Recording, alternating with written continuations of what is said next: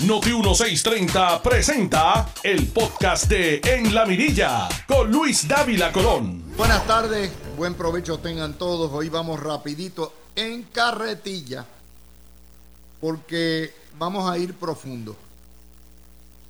Ya les dije los titulares. Me parece a mí que nomás ayer la comisionada residente hizo una impresionante eh, reunión de todos sus delegados de los, qué sé yo, veintipico de municipios del área oeste. Miriam Ramírez alaba al huevito, dice que tiene un impresionante resumen, pero que el Partido Republicano tiene que buscar un candidato, porque Jennifer no, no, va para, por ni para banca, dice Miriam Ramírez, y el gobernador critica a Dignidad y César Vázquez le riputa cayendo la arriba a Jennifer González, eh, más o menos. Y Jennifer González dice que Pedro Pierluisi abandonó la estadidad. Yo les tengo que decir que hoy me dediqué página por página en mis entradas de libros y de noticias a revisar los últimos qué sé yo, 75 días, desde agosto para acá, de la campaña de Jennifer González. Eh, para precisamente corroborarles a ustedes lo que yo he dicho, que es una campaña asimétrica, interesante, multiestratégica y que es distinta a todo lo que habíamos oído.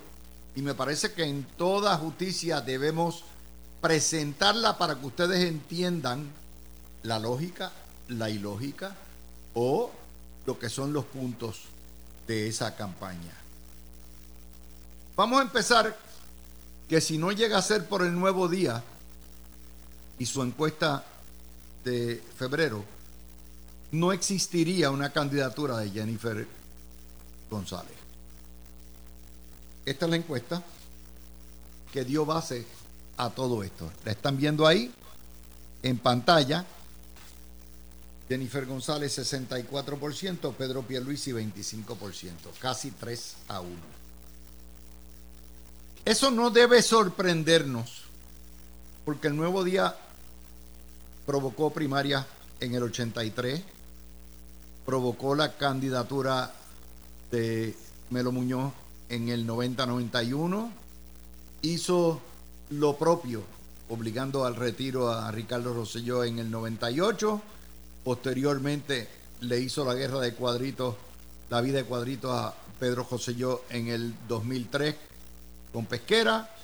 Luego eh, atajó a Rosselló con eh, Luis Fortuño.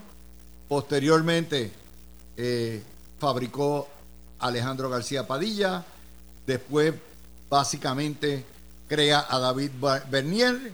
Después que crea a David Bernier, fabrica la candidatura de Wanda Vázquez y eso no quiere decir que no sea real el apoyo que tiene Jennifer González, pero les hago la salvedad porque ya mismo viene esa encuesta por ahí.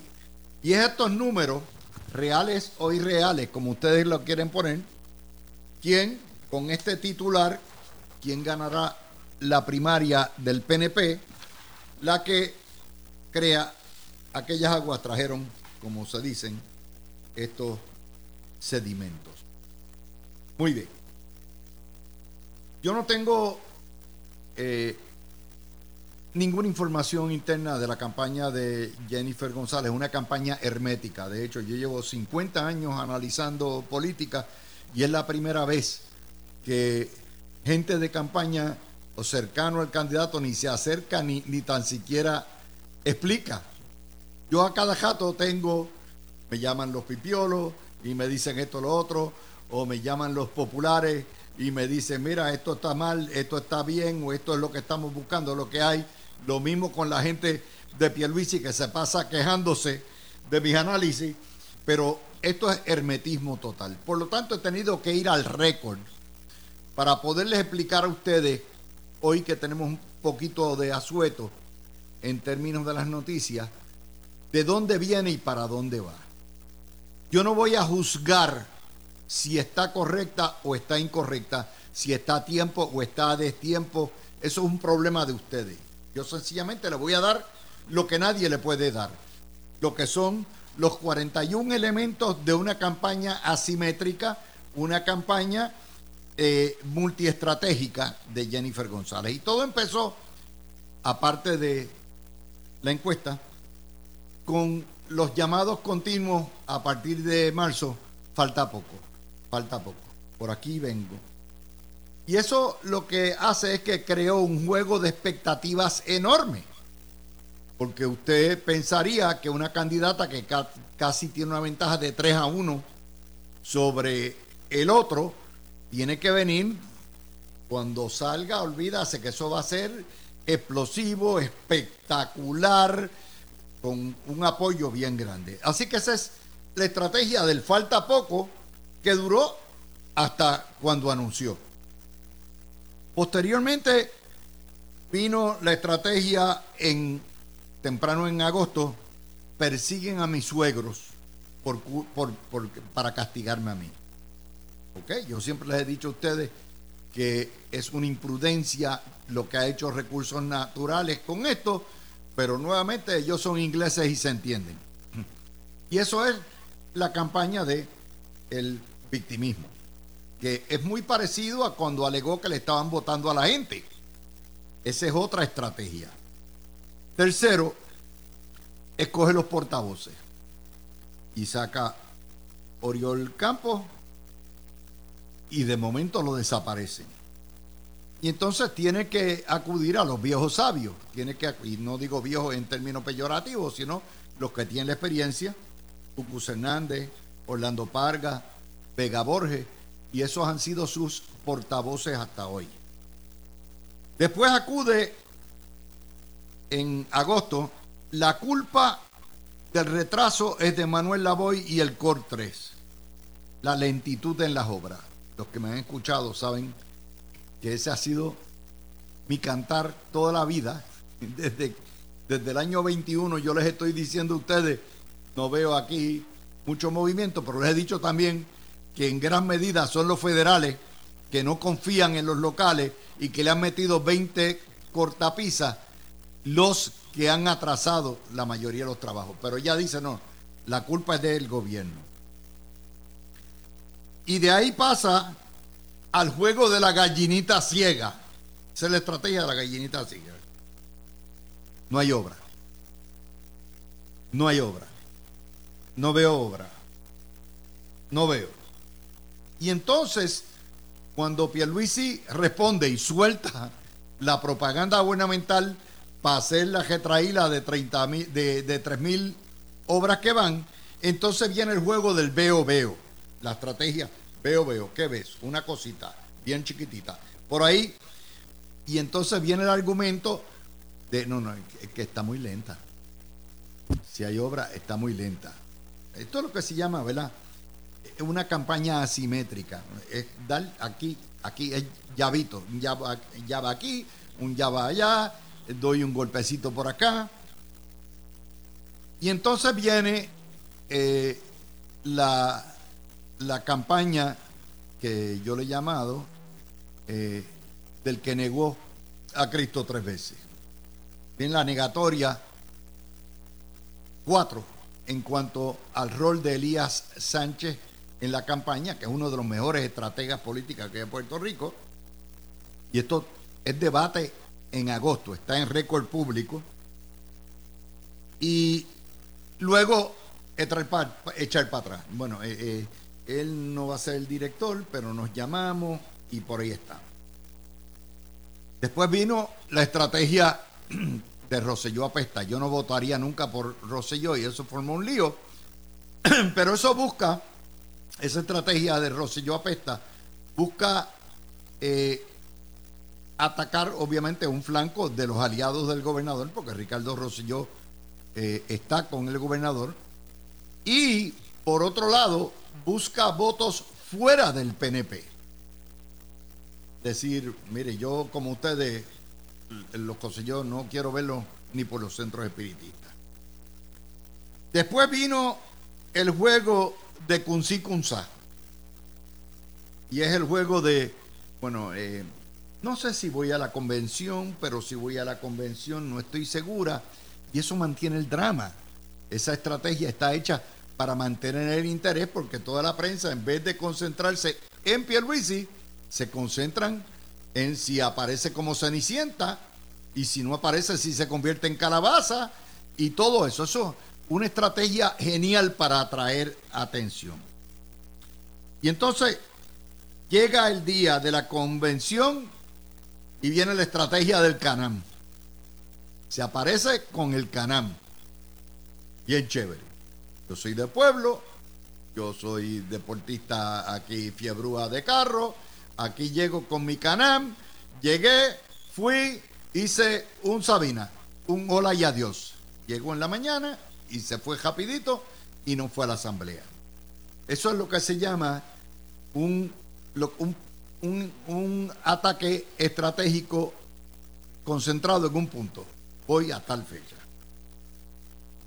Después en la convención dice, me están votando a la gente, que eso va empatado con el otro, me persiguen a mi suegro.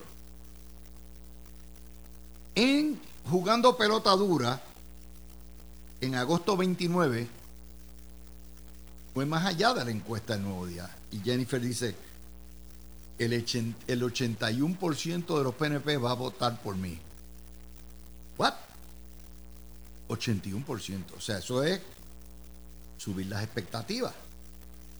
Eso es decir, mira, esto no es un yulín, me dejen sola, no me dejen sola, no, no, no, no. Aquí es, básicamente, yo soy el que tengo la calle, la que tengo la calle. Y entonces, viene inmediatamente la estrategia de van por mal camino. Y empieza a regatearle no solamente la crítica al COR 3 porque está atrasado, empieza con la policía, niega las estadísticas de la policía, y ahí sale Volkers en agosto 30 y le dice, estas son las estadísticas oficiales, que usted está hablando de que el crimen va por, por arriba, si va por abajo. Pero es la estrategia del mal camino.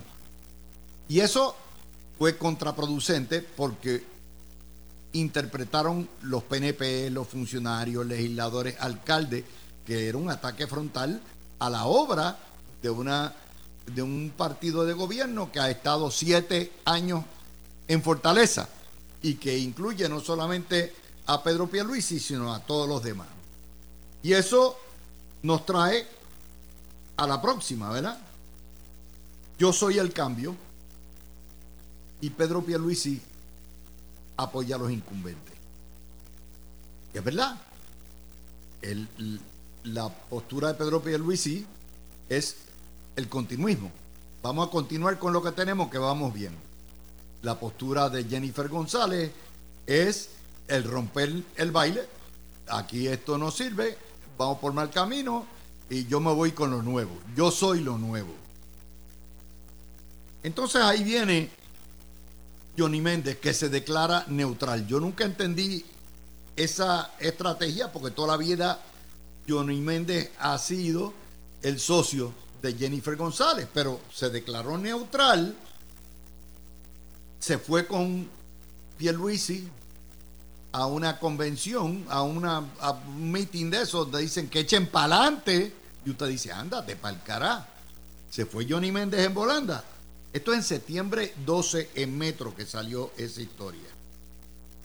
A los dos días sale Quiquito y se sale porque alega o alegaba que Elías Sánchez estaba allí. Él no podía estar donde estaba Elías Sánchez. Septiembre 15, el nuevo día. Y septiembre 14, el Noti 1 fue tema. Sale en septiembre 16, en el nuevo día, página 6, la tercera negativa de Elías.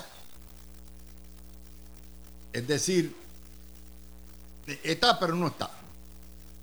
Pero eso es lo que se llama triangulación en la política. Y entonces viene el anuncio de los gemelos. Estoy en cinta, vienen gemelos. Ese es septiembre 18, el nuevo día, página 8. Y aclara que Elías la llama y consultan, pero que no va a ser su director. Nuevamente está en el periódico. Y entonces, ese mismo día, Cucusa, un día antes, anuncia que vienen arrestos de alcaldes del PNP y que vienen unos líos. Pero quedó ahí. Y entonces viene el anuncio del embarazo, por cierto, que tuvo 300 mil views. O sea, eso lo vio medio mundo en entre septiembre 18 y septiembre 20, lo vio medio mundo en Puerto Rico. Ella lo puso, lo reseñó en toda la prensa, hicieron comentarios, la, felicitaron, fue un issue.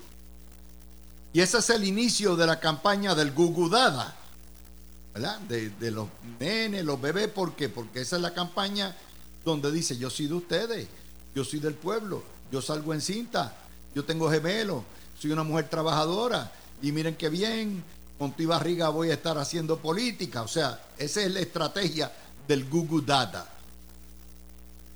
Y viene entonces septiembre 19, Ángel Cintrón, que fue su director de campaña y que es director de campaña también de Miguel Romero, que está con Pierluisi. Y dice en Noti1, Ángel Cintrón, no se ve la obra, no hay obra. Después corrige y dice, no, no, es que no se percibe.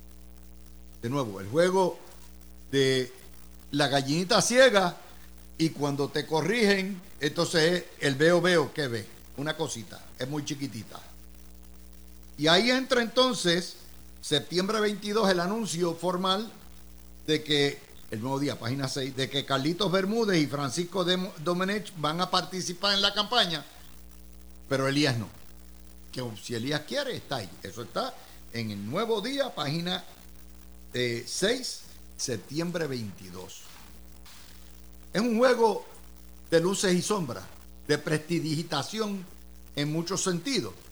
Y cuando usted está eh, en minoría dentro de la estructura del partido, eso es lo que se llama la guerra de, de guerrilla. Todos los días tengo algo, los vuelvo locos aquí y allá.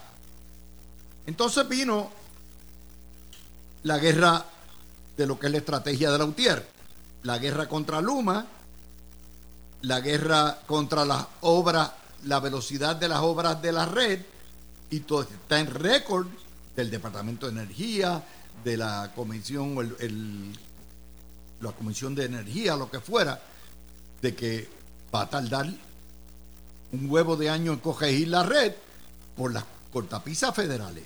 Bueno, pero ahí está. Y entonces viene la propuesta yo insisto en el plebiscito criollo que haga y que ofrezca las mismas ofertas que tiene el proyecto que no avanzó en la Cámara, pero que ya tiene pendiente allá, para que haya un evento plebiscitario. Esa estrategia viene porque el único aglutinante del PNP es la estadidad, por lo tanto ella sabe que si gana la nominación va a necesitar plebiscitar la elección. En 27 de septiembre anuncia eh, la, candidatura prematuramente en anticipación al anuncio de Pedro Pierluisi, hace un mensaje grabado, sin masa, sin líderes, un mensaje desabrido, con la gente en el comité, relativamente poca gente aplaudiendo y ahí es donde uno empieza a preguntar, espérate, espérate, espérate, espérate. Si, tú tienes el 81% y si llevamos esperando todo el año del falta poco y si no había prisa, why because? Bueno, ellos saben, pero ahí está. Y viene entonces septiembre 28 Luisito Rivera la endosa y dice Luisito Rivera, la gente no ve la obra, con mucho cuidado, porque él tiene junto al gobierno mucha obra. Lo que está diciendo no es lo mismo decir, no hay obra, el juego de la gallinita ciega, a decir el veo veo, son dos estrategias distintas y Luisito que se la sabe toda y sabe, disuelta eso. Y quien único la apoya es Rosacheli Rivera además de Luisito. La cuestión es que de 29 alcaldes o 30 y pico, de 32 alcaldes, 29 están con Rosselló, digo, con Pierluisi. Entonces usted viene y mira, ok, ¿y los republicanos? Bueno, Miriam, mire, ya la desahució. Javier Jiménez se fue con los fundamentalistas. Elizabeth Torres no la apoya. Tampoco Tomás Rivera Schatz, que es republicano. Ni Quiquito. ¿Quién queda? Johnny Méndez. Ok. Pero Johnny Méndez todavía no ha llegado porque él cuando se alinea, se vuelve a realinear después. Y entonces anuncia que va a radicar en un entry de comisionado residente. Ok. Y vuelve la, el anuncio del Gugudada de que ahora son el coming out party y tengo gemelos y una nena y un nene, confeti por ahí para abajo, para obviamente robarle el tiro al anuncio de el gobernador el domingo. Y entonces sigue la campaña de Utier. No solamente la guerra contra Luma y energía eléctrica, sino que vienen las propuestas de un momentito, no me aumenten la tarifa a la luz, eso que lo pague el Fondo de Reserva de Emergencia del Gobierno Central. Y entonces sale Johnny Méndez con la otra propuesta de Lutier, que, que dice, no, y las pensiones también que salga del Fondo de Reserva del el gobierno, que es el fondo de los contribuyentes y que tiene la Junta por cualquier eventualidad, cualquier desastre, cualquier cosa, que son 8 mil millones de dólares. En un momento dado fueron 16 mil millones. De hecho, esta es la segunda propuesta hoy de que hay que acabar con los fondos de emergencia, porque la portada del nuevo día hoy nos dice que la IUPI está pidiendo agotar el fondo de emergencia para no tener que recortar, pero ahí estamos. Entonces viene el ataque frontal a la juntadura. Quien los defiende soy yo. Y entonces viene Luma y dice, no, no, tenemos un plan para reducir por mitad los apagones eh, de dos años. Y dice, eso no es suficiente. Too little, too late. Eso es parte de la estrategia. Eh, este fin de semana dice, yo no estoy en tiraera, el pueblo está conmigo. Yo no tengo necesidad de tiraera. Pero entonces hace un Wanda en jugando pelotadura. Y el Wanda es, yo no voy a debatir, yo no tengo por qué debatir. Es parte de la estrategia también. A todo esto, en dos meses y medio de campaña, yo no he escuchado a Jennifer González atacar ni al Partido Popular, ni al Huevito, ni a Victoria Ciudadana, ni a la Mogoya, ni a Dignidad. De manera que la estrategia es concentrada la cuña del mismo palo. Eso tiene una ventaja. Estás concentrando en un solo enemigo, Pierluisi, pero tiene una desventaja. Tienes nueve meses todavía adelante y si no has sentado las bases para atacar a tus enemigos después de que termine la primaria, tienes un problema. Entonces, viene la cuestión de la tercera versión del Google Dada. No puedo esconder mi barriga y mi embarazo. Pues claro, nadie le ha pedido que lo esconda. Pero el Google Dada funciona porque es simpático. ¿Quién no simpatiza y quién no quiere ni protege a una mujer que está encinta? Por supuesto. Entonces las feministas la rechazan y dicen, usted se casó, usted salió, usted está, ese marido suyo, usted se, se rindió al patriarcado. Y entonces viene el ataque de Pedro Pierluisi abandonó la estadidad y ¿Qué es lo que quiere decir eso? La cargantorcha del ideal soy yo, no es este que está administrando ahí y dice que tiene obra y no tiene y todo eso. Ciertamente, eh, ah, y la guerra contra los comentaristas y analistas estadistas no han dejado títeres con cabeza. Los que pudieran defenderla, los que pudieran en alguna medida, ayudarla, es una guerra contra ellos. Lo cierto es que esta guerra asimétrica, que esta guerra en distintos frentes contra lo que es la administración, ha dominado los titulares estos primeros 75 días y ha determinado la agenda de discusión. No es Pierluisi, es ella. Y obviamente esto tiene que sostenerse ocho o nueve meses más. La cuestión es que nos hicieron unas altas expectativas por lo que era gano por 80%, las encuestas me tienen barriendo, pero el rendimiento, cuando usted mira lo que es, nuevamente, es menor de la promesa. Si eso es bueno, si eso es malo, eso es un problema que tiene que ajustar la campaña o tiene que determinar la campaña de Jennifer González. Esa es la situación. Eso es el mejor análisis que yo le puedo dar. Pierluisi tiene una estrategia. Obra, obra, obra, obra, obra, obra, obra.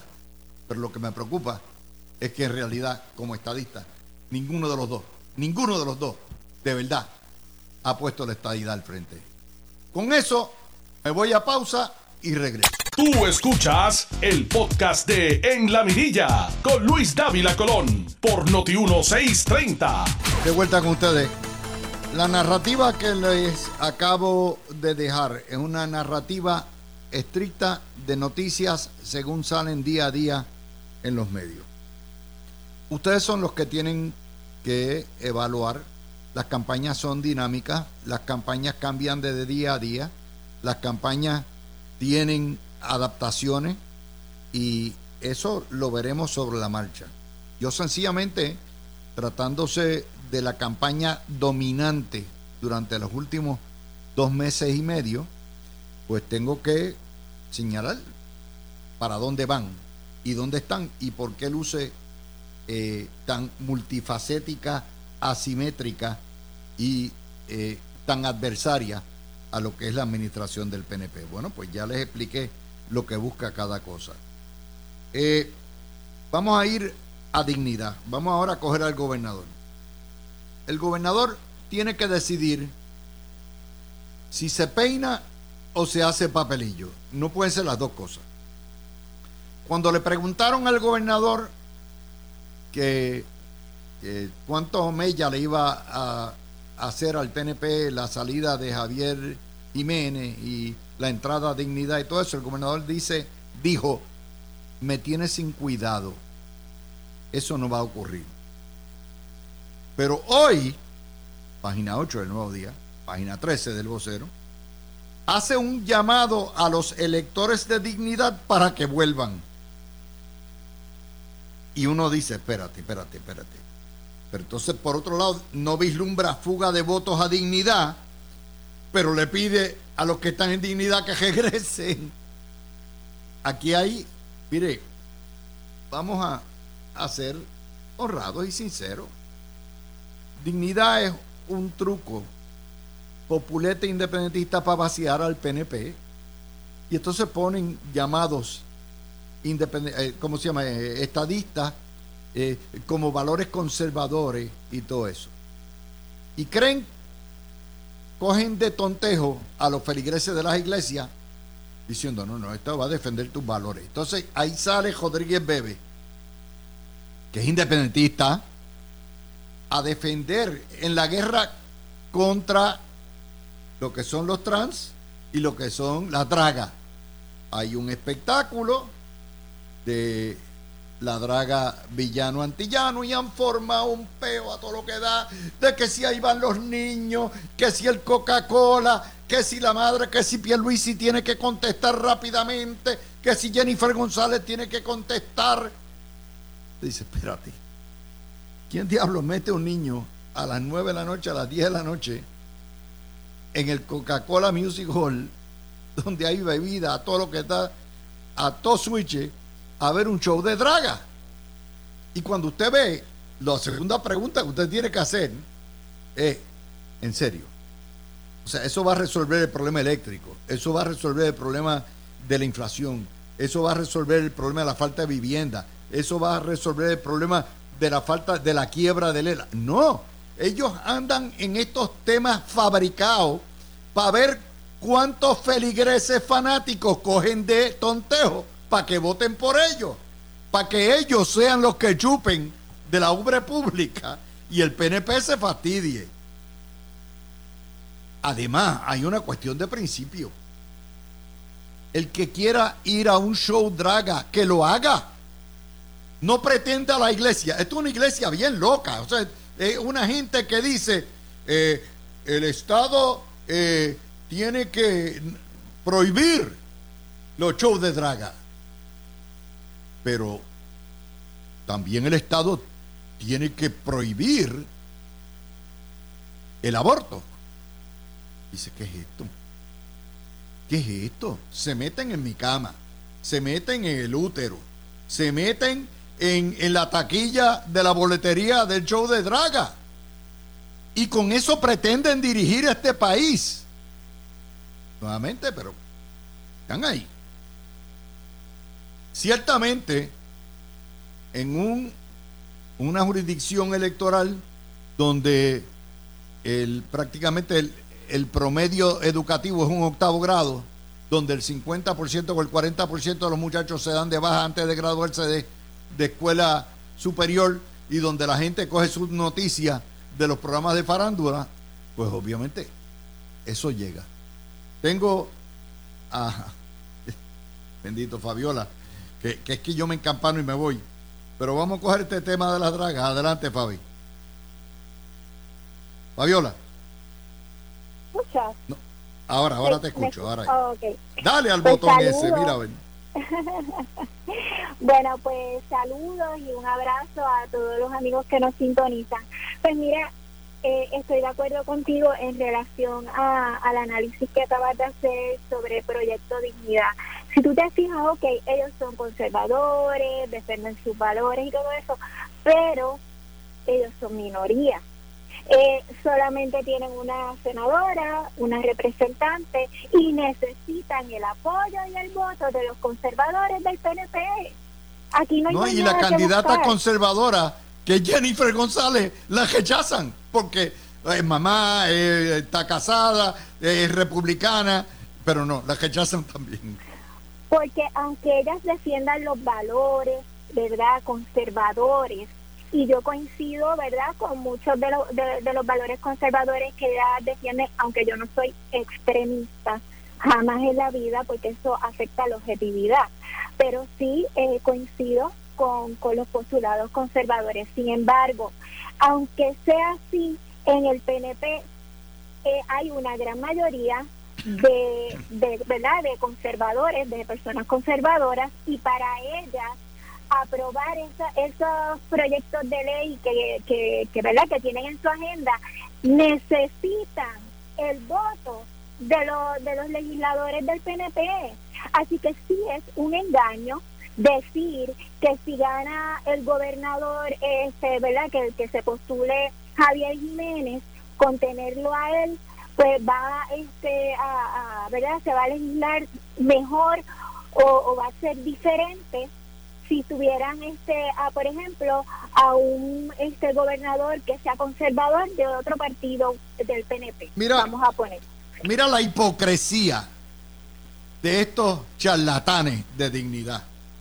Hoy hay una historia que yo estoy seguro que tú leíste donde ADFAN que es la entidad que trabaja con los niños y la familia dice no damos abasto con tanto no nos da el dinero que recuerden que familia le han recortado un montón de fondos, no tenemos suficiente. Usted, eso es para que el proyecto Dignidad, el proyecto de una propuesta de cómo vamos a mejorar, cómo vamos a permitir que ADFAN y el Departamento de la Familia puedan dar más servicios al mayor número de niños, al mayor número de madres, al mayor número de ancianos. No, ellos andan peleando con las dragas. Así está la cosa. Es, uno de los ejemplos. No, y de hecho, este, precisamente esto que está ocurriendo con los fondos para los viejitos es parte, es, consecuencia de, de, estar bajo los poderes plenarios del Congreso y no tener en el Congreso la representatividad de legisladores con poder que puedan entonces abogar por todas estas necesidades que en estos momentos se están dando para estas poblaciones. y obviamente eh, esa mudanza masiva de puertorriqueños que pueden trabajar aquí al irse a los estados porque aquí no se les está haciendo fácil progresar también nos afecta porque entonces el recaudo de las contribuciones se, eh, se disminuye. Así que este sí hay unos factores que el hecho de el estar bajo los poderes plenarios del Congreso nos afecta. Y cuando tú escuchas otros partidos que son inmovilistas, como por ejemplo en el Partido Popular, que creen quedarnos como estamos, que creen en estar bajo los poderes plenarios del Congreso, pues tú, ellos dicen que el primero está el desarrollo económico, pero como tú puedes tener un desarrollo económico efectivo si estás en una desventaja. Así que este sí hay muchos lenguajes que son populistas, pero cuando tú analizas la profundidad del mensaje, te das cuenta de que son mensajes simpáticos, pero que realmente no no te están diciendo la realidad de lo que está ocurriendo y del impacto tan fuerte que, estamos recibiendo al encontrarnos en esta posición de desventaja como es ser una colonia. Y pues y, lo que le vuelvo a decir a los amigos Radio Escucha, pues que se identifican con, ¿verdad? Con, con los valores conservadores, Proyecto Dignidad, si quieres realmente hacer un impacto, deben entonces postular la cantidad de legisladores para entonces realmente ser una competencia, pero teniendo una senadora y un representante en la Cámara, aunque yo no estoy menospreciando el trabajo de ella ni las capacidades de ella, que no estoy hablando de eso, sino que al ser minoría, siempre van a necesitar negociar con los conservadores del PNP, porque en el movimiento Victoria Ciudadana no son conservadores. Así que, ¿a, dónde van a negociar? Pues negociar Pero es que los conservadores los conservadores se liquidan ellos mismos. O sea, más conservadora que Jennifer González a través de su vida, tan así que es republicana. Y entonces, no es solamente los charlatanes de dignidad, ¿verdad? Eh, ella contaba con Javier Jiménez, se le fue con los religiosos. Entonces tú buscas los que se llaman conservadores.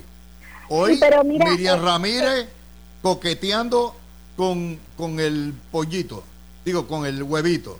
Eh, tú tienes, tú tienes una persona como como lo es la, eh, el, otro, este, como Elizabeth Torres, tampoco está con ella. O sea, los republicanos tampoco apoyan a la única conservadora que está en el juego.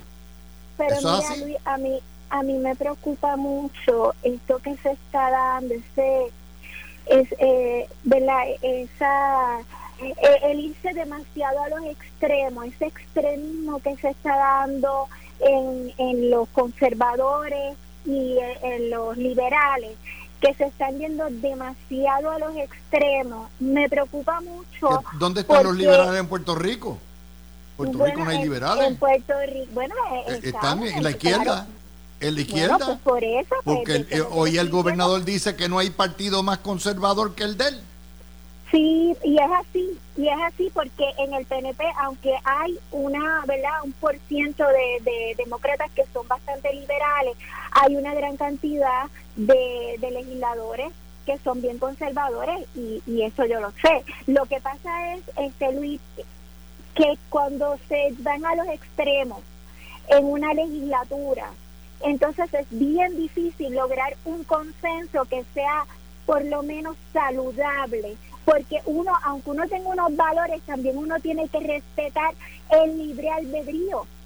Entonces, cuando tú quieres imponerlos a otra persona cómo tiene que vivir, ahí tú también estás... Ahí es donde viene, ya estamos hablando de despotismo, tienes toda la razón. Por cierto, eh, hay otros conservadores que no apoyan a Jennifer González. Tomás Rivera Schatz no la apoya, tampoco Quiquito Meléndez. Eh, o sea, los conservadores, de, tú dices, ok, ¿dónde están los republicanos? Pues tampoco dan la cara. Fuera de Cucusa, fuera de Parga, ¿verdad? Tú dices, ¿dónde están los republicanos aquí? Ah, no quieren dar cara.